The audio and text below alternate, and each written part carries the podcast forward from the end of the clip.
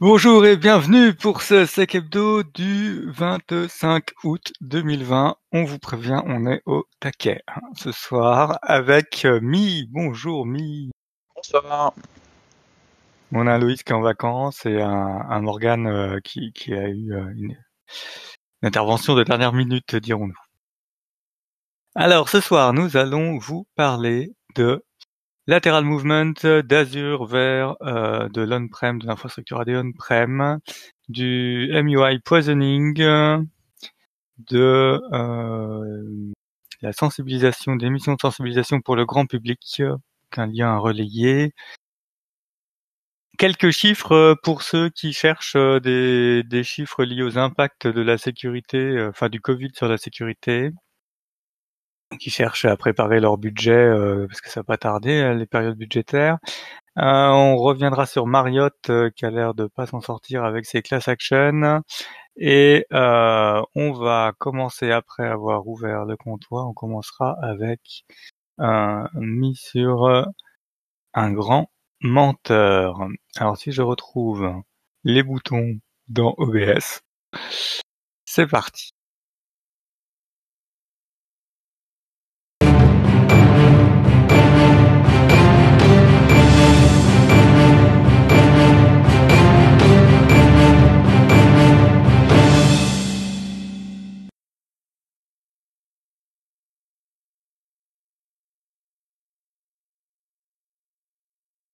Alors Mi, on commence avec un grand menteur.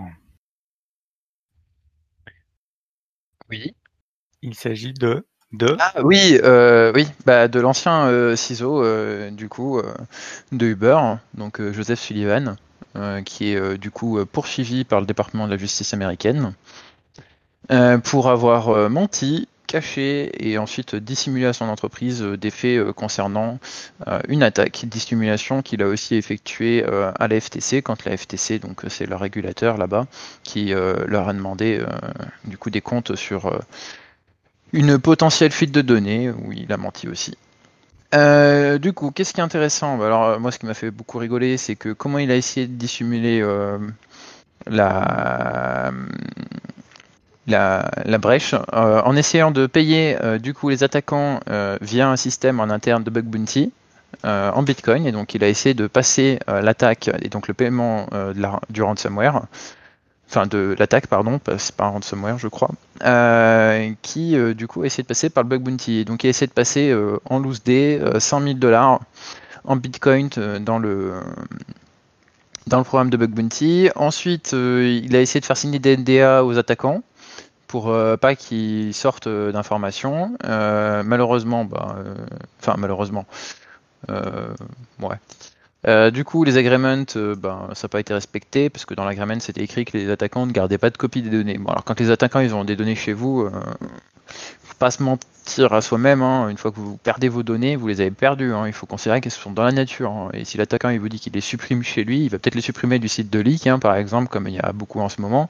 mais euh, pas forcément euh, de ses bases de données personnelles, ni même euh, de ses échanges entre ses partenaires ou d'autres choses, hein, parce que ces données peuvent être monétisées derrière. donc euh, faut pas non plus se voiler la face là-dessus. Euh, suite à ça, euh, du coup, il a menti à la FTC quand la FTC lui a demandé euh, s'il y avait une data breach. c'est la Federal Trade Commission, hein, c'est l'équivalent du régulateur des marchés américain, C'est ça. régulateur des marchés, c'est plus la SEC, non Moi j'aurais dit. Ah oui, donc ministère de Le l'économie. FTC, ouais. Le FTC, moi je vois plus ça comme. Je dirais que ça serait l'ARCEP, mais c'est Communication, mais en vrai ils ont beaucoup plus de choses dans leur portefeuille. On pourrait dire qu'ils ont une mission un peu de CNIL, mais bon, c'est un peu compliqué les missions là-bas. Euh, mais bon, la question là c'était de savoir si oui ou non il avait une brèche, est-ce qu'il y avait des données qui étaient sorties. Oh, il a menti, hein. Euh, du coup, il est poursuivi. euh, donc, il est poursuivi euh, sur euh, plusieurs comptes, donc deux. Euh, le premier, c'est l'obstruction, et le deuxième, c'est misprision of felony. Voilà.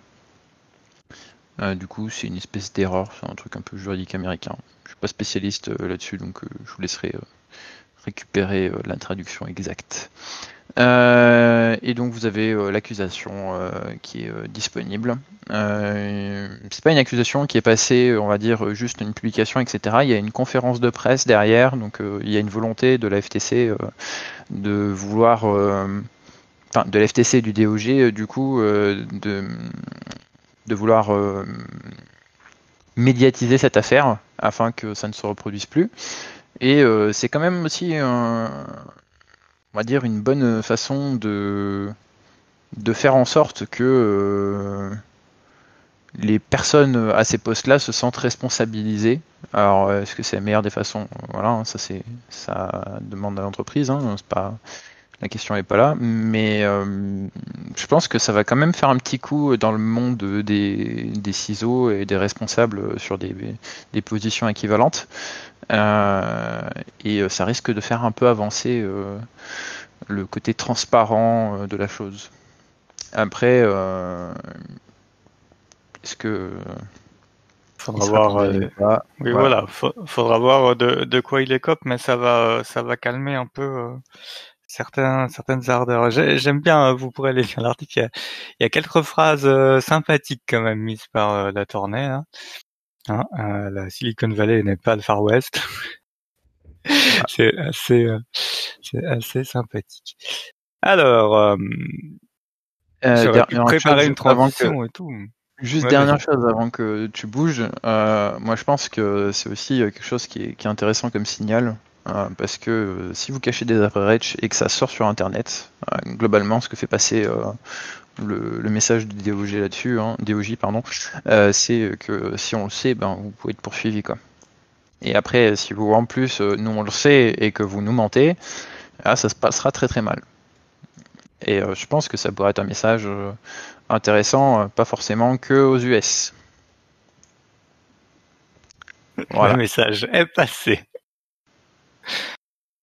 Euh, alors, passons, passons. Qu'est-ce que j'ai mis ensuite? Lateral Movement, Azure, euh, AD vers on-prem. Alors, on avait déjà parlé il y a, je sais plus, quelques mois, euh, d'un article où euh, le déplacement s'effectuait du PC vers d'autres PC Azure AD Joined pour euh, pour euh, faire du déplacement latéral. Donc rappel rapide, hein, Windows, la flotte est historiquement gérée par Active Directory on-prem.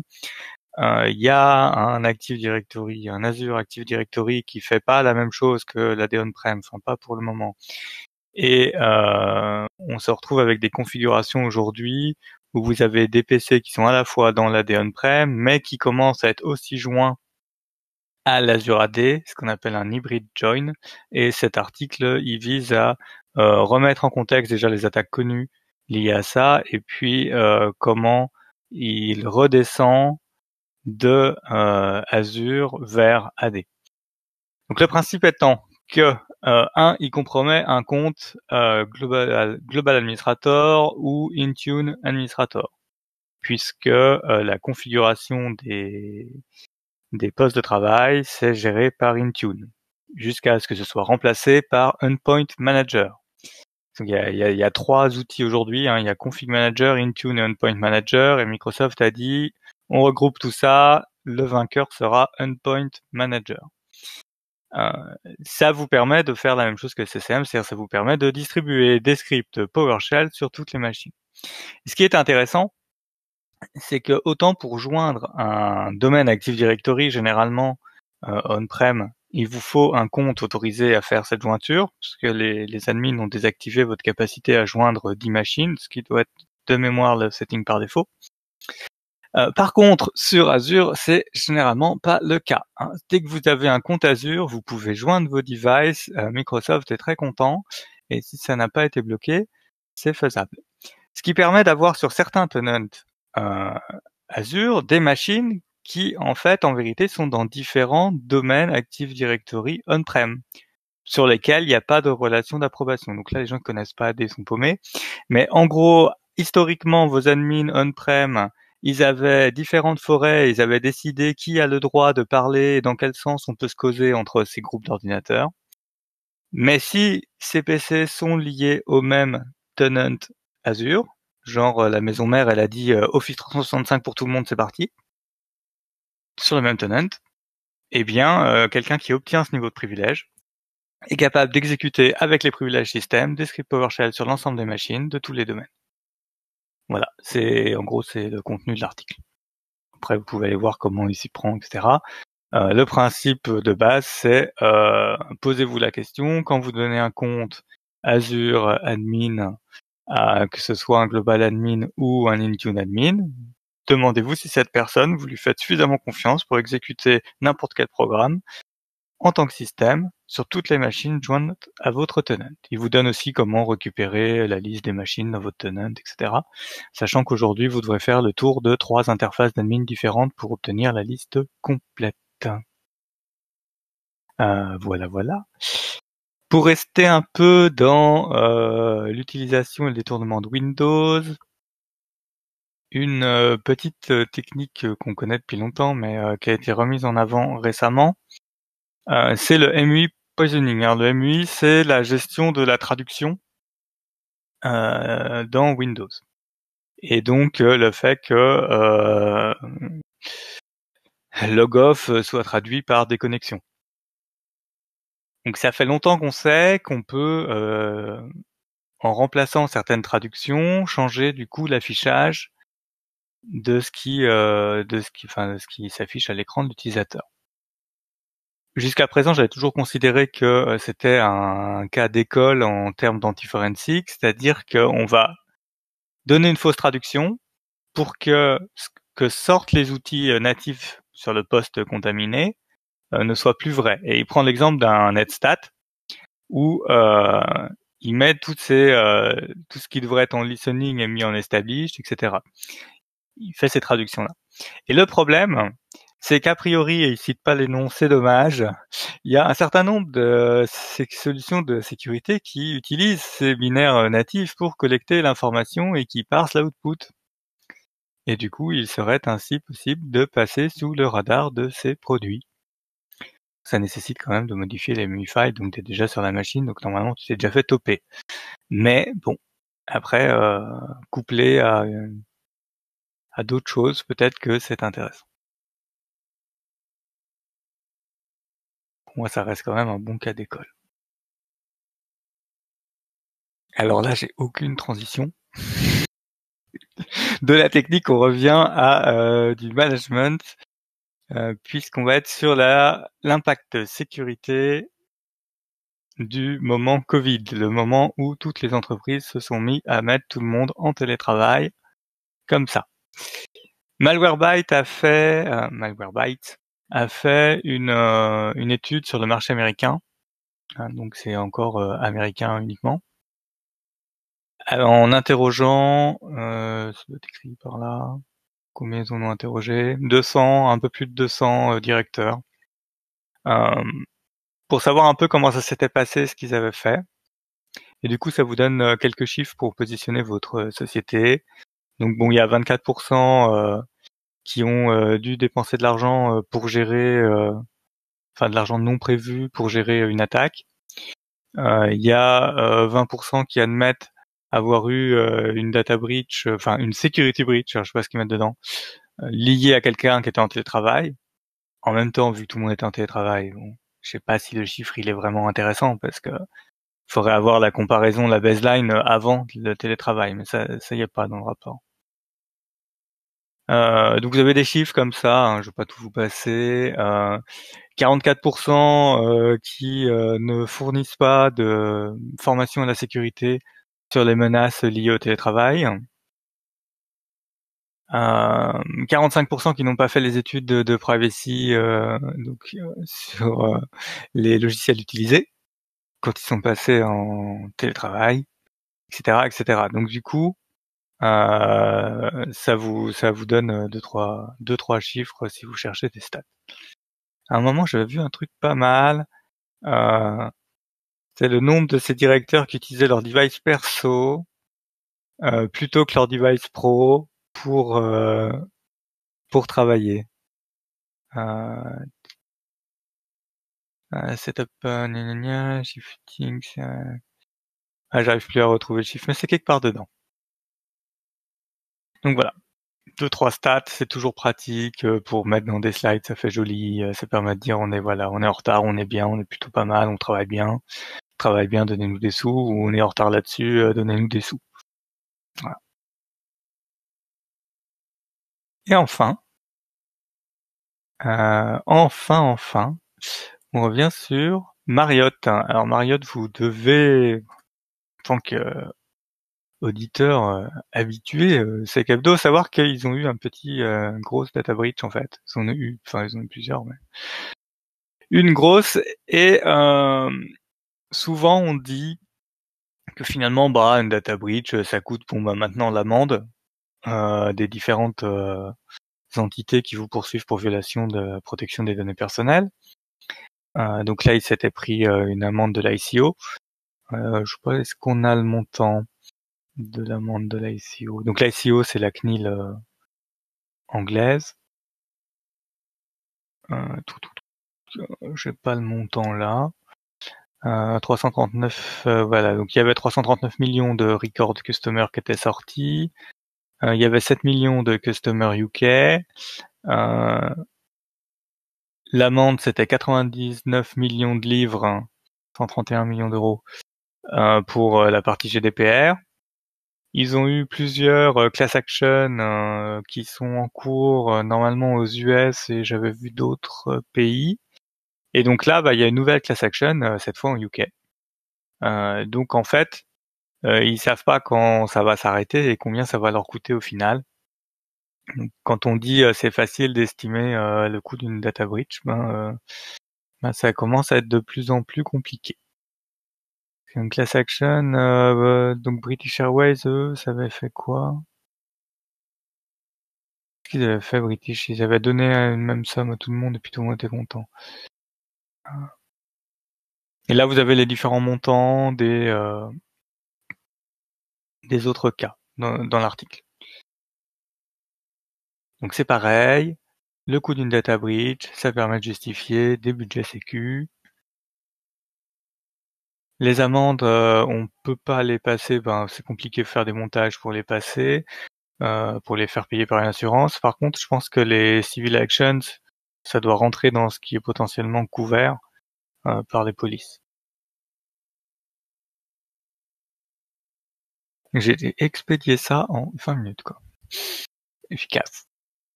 Et maintenant, on va passer euh, à un sujet non moins important, le corner vuln.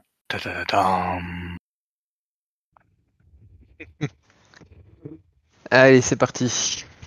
Euh, du coup, hop, on commence avec une vulnérabilité sur le bind server. Euh, du coup, euh, une serveur très utilisé euh, pour les DNS un peu de partout, que ce soit embedded et repackagé avec d'autres noms, ou alors que ce soit utilisé comme ça. Assez populaire. Là, on a des vulnérabilités, on en a plusieurs. moi, celle qui m'a intrigué le plus, enfin intrigué, qui m'a intéressé le plus, c'est, je vais pas dire de bêtises, je crois que c'est la première, qui concerne en fait euh, directement euh, une assertion euh, dans le protocole et avec ça, ils arrivent à DOS le protocole et donc toper votre service DNS. En gros, bah, il n'y a plus de DNS qui fonctionne. C'est un peu problématique pour un serveur qui est censé rendre du DNS. Alors au niveau de l'étude d'impact, on a des chiffres qui ont été fournis par ZeroBS. Euh, donc euh, en version 9.16 euh, à 9.17, il y a 0,8% qui ont répondu en donnant cette version-là. Donc ça fait 13 000 serveurs hein, quand même pour 0,8%. Et il y a 14% qui n'ont pas renvoyé de version. Alors c'est une technique hein, de ne pas renvoyer la version. Il y en a qui le font exprès pour pas savoir s'ils sont vulnérables ou pas. Bon après, hein, la personne qui veut les attaquer, euh, s'ils veulent vraiment savoir, ils vont les attaquer. Euh, et euh, du coup, ça représente quand même pas mal. c'est pas sorti encore pour l'instant, le POC, je l'ai pas vu. Les personnes qui ont sorti ça, c'est un Security Advisory de chez Talos. mais il y a d'autres hein, vulnérabilités sur cette version-là, donc patché, parce que ça pourrait être quand même dommage de, se faire attaquer suite à une vulne comme ça, quoi. Surtout si vous produisez du service euh, avec euh, un besoin de DNS fort. Quoi. ensuite, on passe aux vulnérabilités Cisco. Alors, c'est des vulnérabilités plus ou moins intéressantes.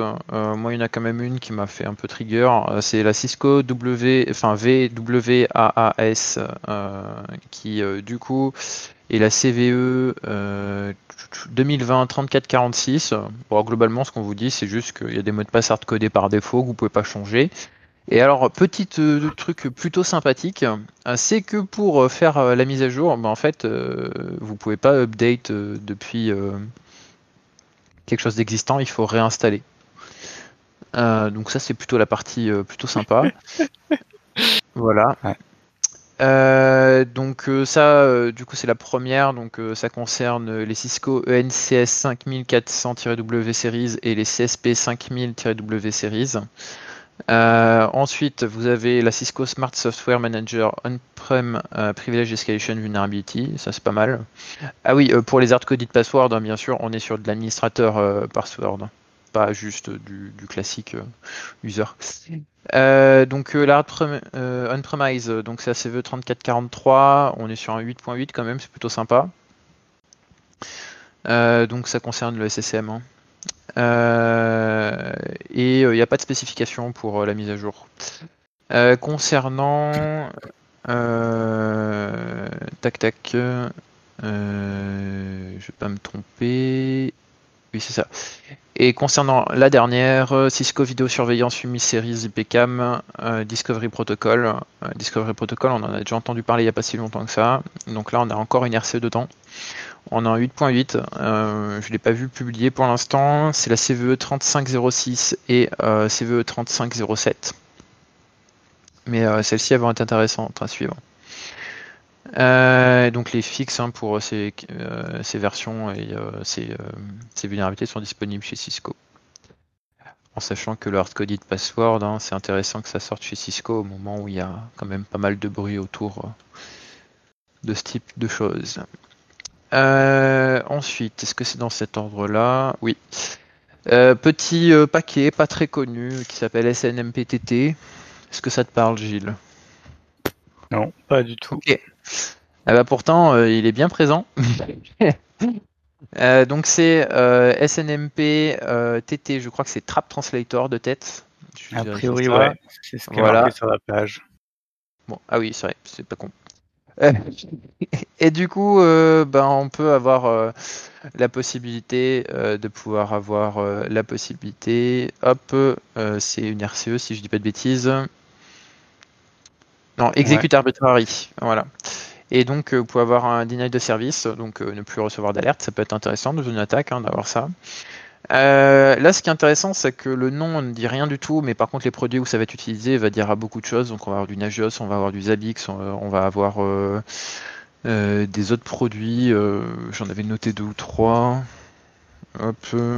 Ah, c'est encore un petit composant open source utilisé par tout le monde et maintenu par un gars. Ouais tout ce qu'on aime.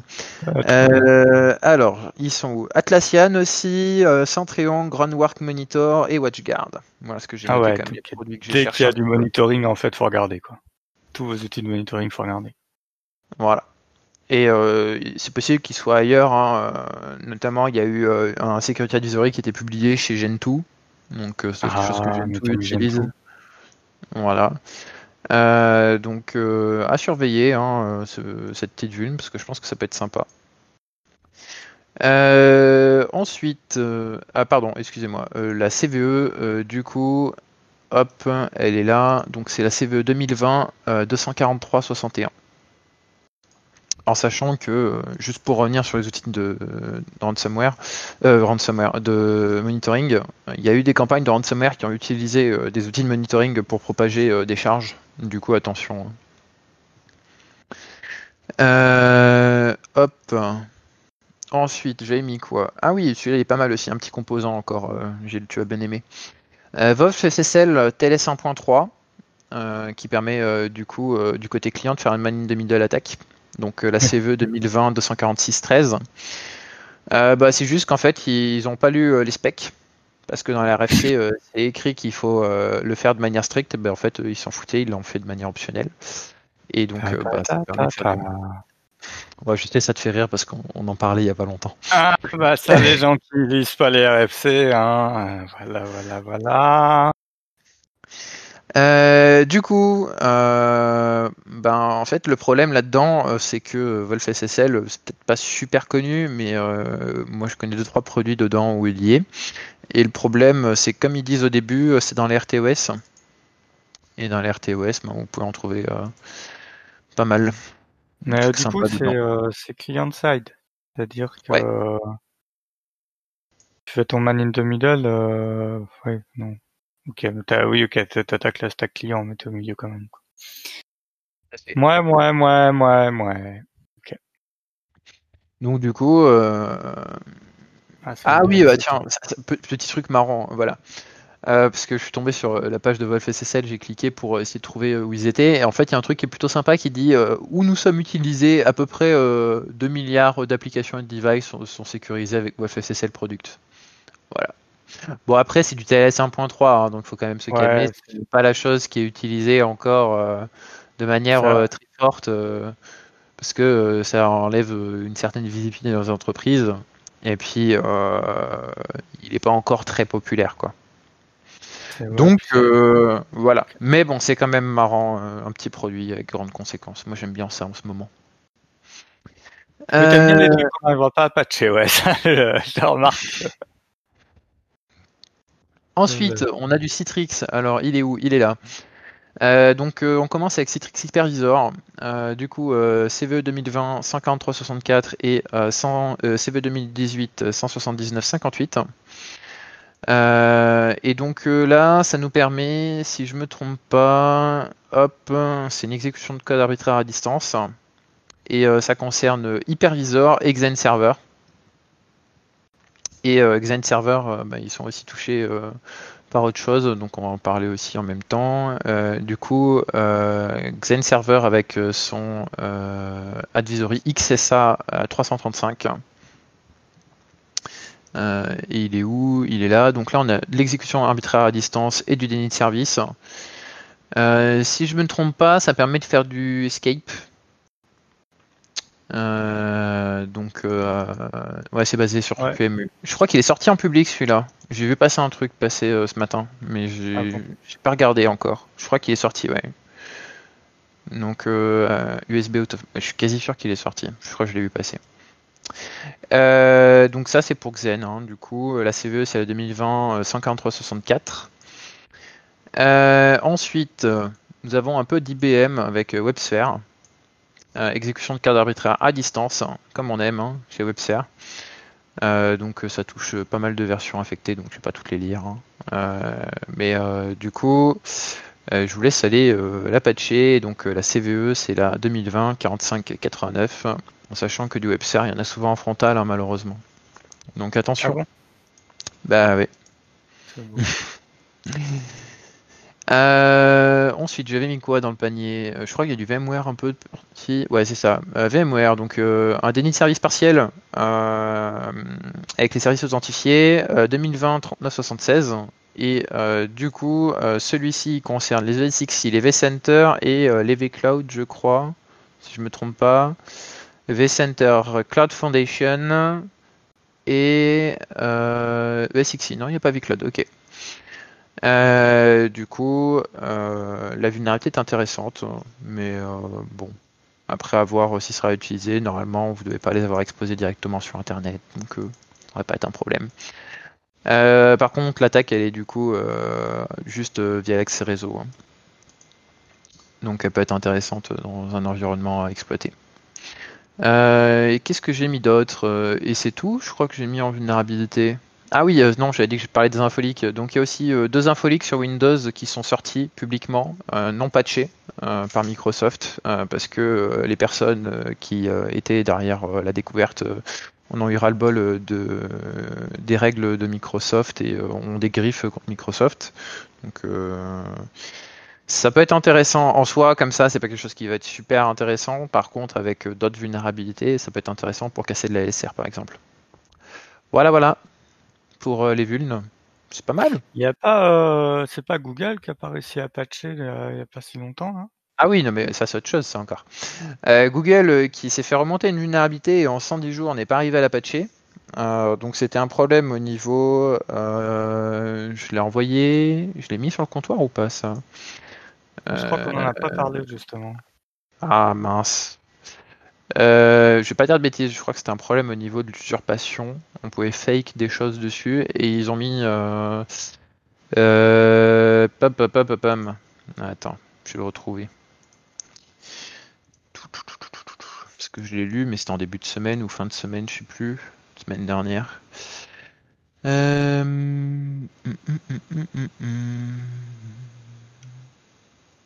Ah, je crois que c'est celui-ci.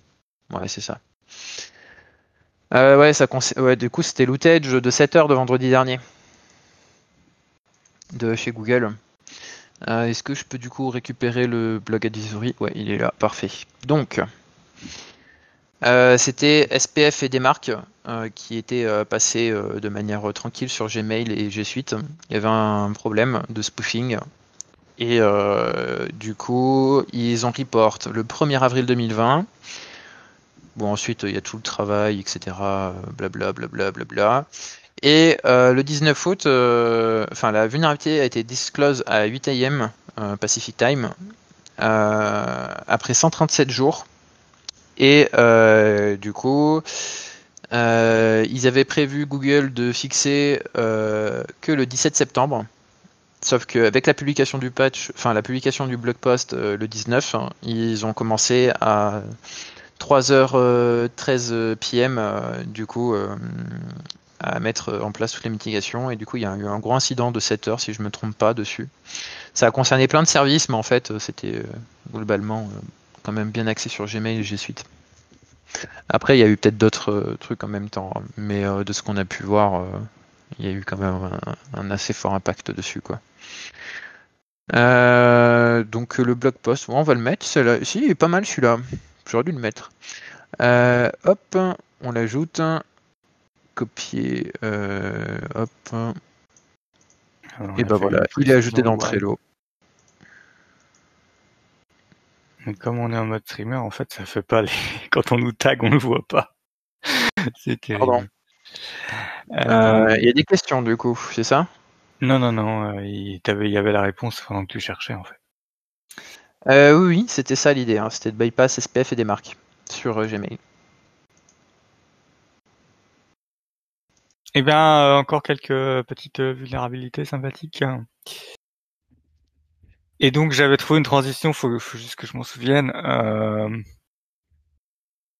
parce que comme on n'arrivera pas à tout patcher, il est temps de faire de la sécurité autrement.